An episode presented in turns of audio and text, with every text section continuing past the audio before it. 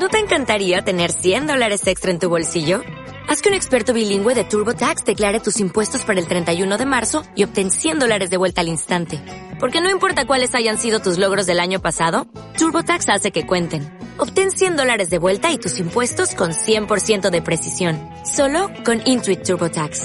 Debes declarar para el 31 de marzo. Crédito solo aplicable al costo de la presentación federal con TurboTax Full Service. Oferta sujeta a cambios o cancelación en cualquier momento.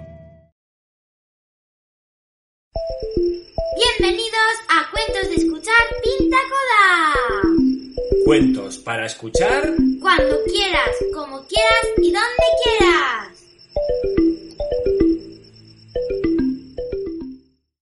¡Hola! Hola Irati, ¿qué tal estás? Bien, ¿y tú? Pues muy bien, ¿de dónde vienes? De dar una vuelta con mis padres porque ha nevado mucho, mucho, mucho donde yo vivo. ¿Y qué has hecho en todo el día?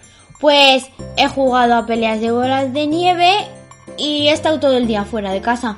Nosotros hemos paseado por el parque y había muchos niños haciendo muñecos de nieve y jugando a guerras de bolas. Y estaban súper contentos porque aquí nunca, nunca, nunca nieva. Y el estanque estaba helado y los patos andaban por encima de la nieve. Ha sido un día genial. El cuento que vamos a leer hoy Es acerca de una nevada que pasó en una ciudad muy lejana, que se llama Periferia. Y es inventada. Sí, y ahí hay unos personajes que son unos periodistas. ¿Qué te parece si contamos el cuento? Vale, ¡Comenzamos! La Gran Nevada. Anacleto Anacardo era el periodista más popular del diario Crónicas de Periferia. Esa mañana había salido con su ayudante Sigfrido a dar testimonio de la gran nevada que había cubierto Periferia y que impedía distinguir entre el cielo y tierra. Nunca con anterioridad había caído una capa tan espesa de nieve en la ciudad. Automóviles cruzados en las calles, árboles derribados, edificios inaccesibles. El ojo certero de Anacleto escrutaba y analizaba los acontecimientos, buscando un motivo para componer una buena historia. En ese momento, a lo lejos, divisó unas siluetas que avanzaban lentamente entre la ventisca. Eran una docena de individuos que se abrían paso entre la nieve, tambaleándose de manera acompasada. ¡Pingüinos! ¡Pingüinos en periferia! ¡Allí está la noticia! gritó Anacleto emocionado. Pero jefe, yo creo que... ¡Adelante, Sigfrido! ¡Prepara la cámara fotográfica!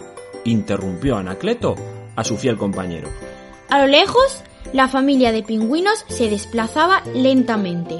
Un gran ejemplar abría el camino y los demás lo seguían replicando su movimiento pendular. Vamos, Sigfrido, acerquémonos. Nos está esperando una noticia de primera página. Pero jefe, le digo que... A cuatro columnas, con letras enormes y una bonita foto. Ni caso. Anacleto estaba obsesionado. Creía tener ante sí un acontecimiento que iba a permitirle crear una historia fascinante y exclusiva.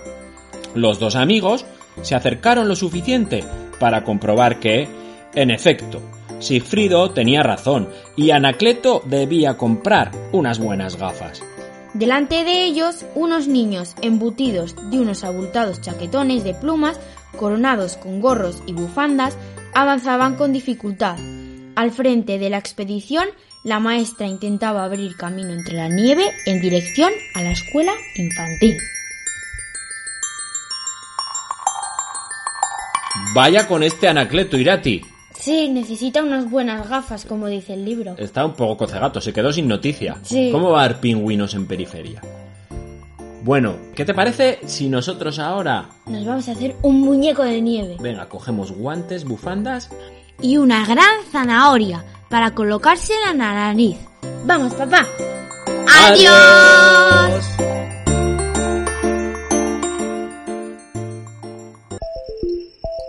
No te olvides de visitar nuestra página web www.pintacoda.es. Ahí encontrarás todos nuestros libros.